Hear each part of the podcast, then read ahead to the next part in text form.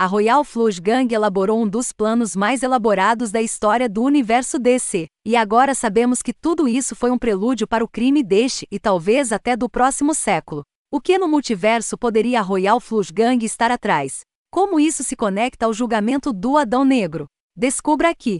Assim começa a história final de Brian Michael Bendis na Liga da Justiça. Para este arco final, Bendis une a Liga Principal com a Liga da Justiça Sombria, cujo recurso de backup foi concluído na última edição.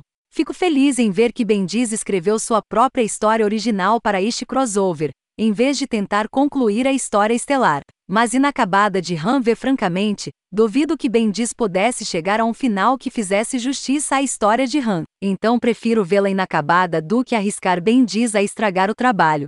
Esta edição começa com a Liga da Justiça, hospedando um evento de caridade no Salão da Justiça. Isso permite uma breve aparição do Homem Plástico. No entanto, é uma pena que tudo que Plas conseguiu foi uma participação especial, pois eu realmente adoraria ver a DC dar a ele outra chance de seu próprio título novamente. Há algumas ideias interessantes nesta história. O encontro entre Khalid e Nassor e Etrigan com Nabu é muito intrigante. E parece que Black Adam desempenhará um papel central no conflito com Xanadot, pois o vemos enfrentando o vilão sozinho. No entanto, Bendis tem o hábito de apresentar algumas ideias legais, mas não consegue entregar seu potencial. Mas ele ainda tem dois capítulos, então talvez ele entregue desta vez. Compare isso com a reunião da equipe principal lá em cima. A cena é brilhante e colorida, e a arte é levemente caricatural. Apesar de essas duas equipes se encontrarem no mesmo prédio, a arte deixa claro que elas vivem metaforicamente em mundos diferentes.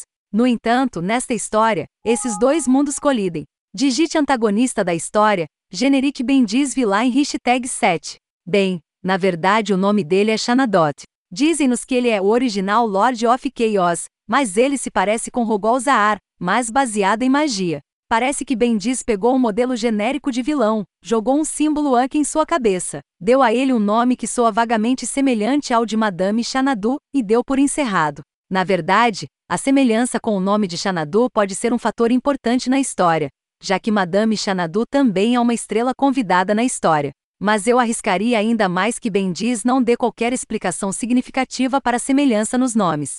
Eu acho que a DC pode estar melhor em parceria com um corroteirista mais capaz. Bendiz poderia apresentar algumas ideias amplas e seu corroteirista poderia transformá-las em uma história viável. Liga da Justiça Hashtag 72 é muito parecido com outros capítulos de abertura nas histórias de Bendiz. Várias ideias são apresentadas. Alguns têm um forte potencial, mas outros são problemáticos.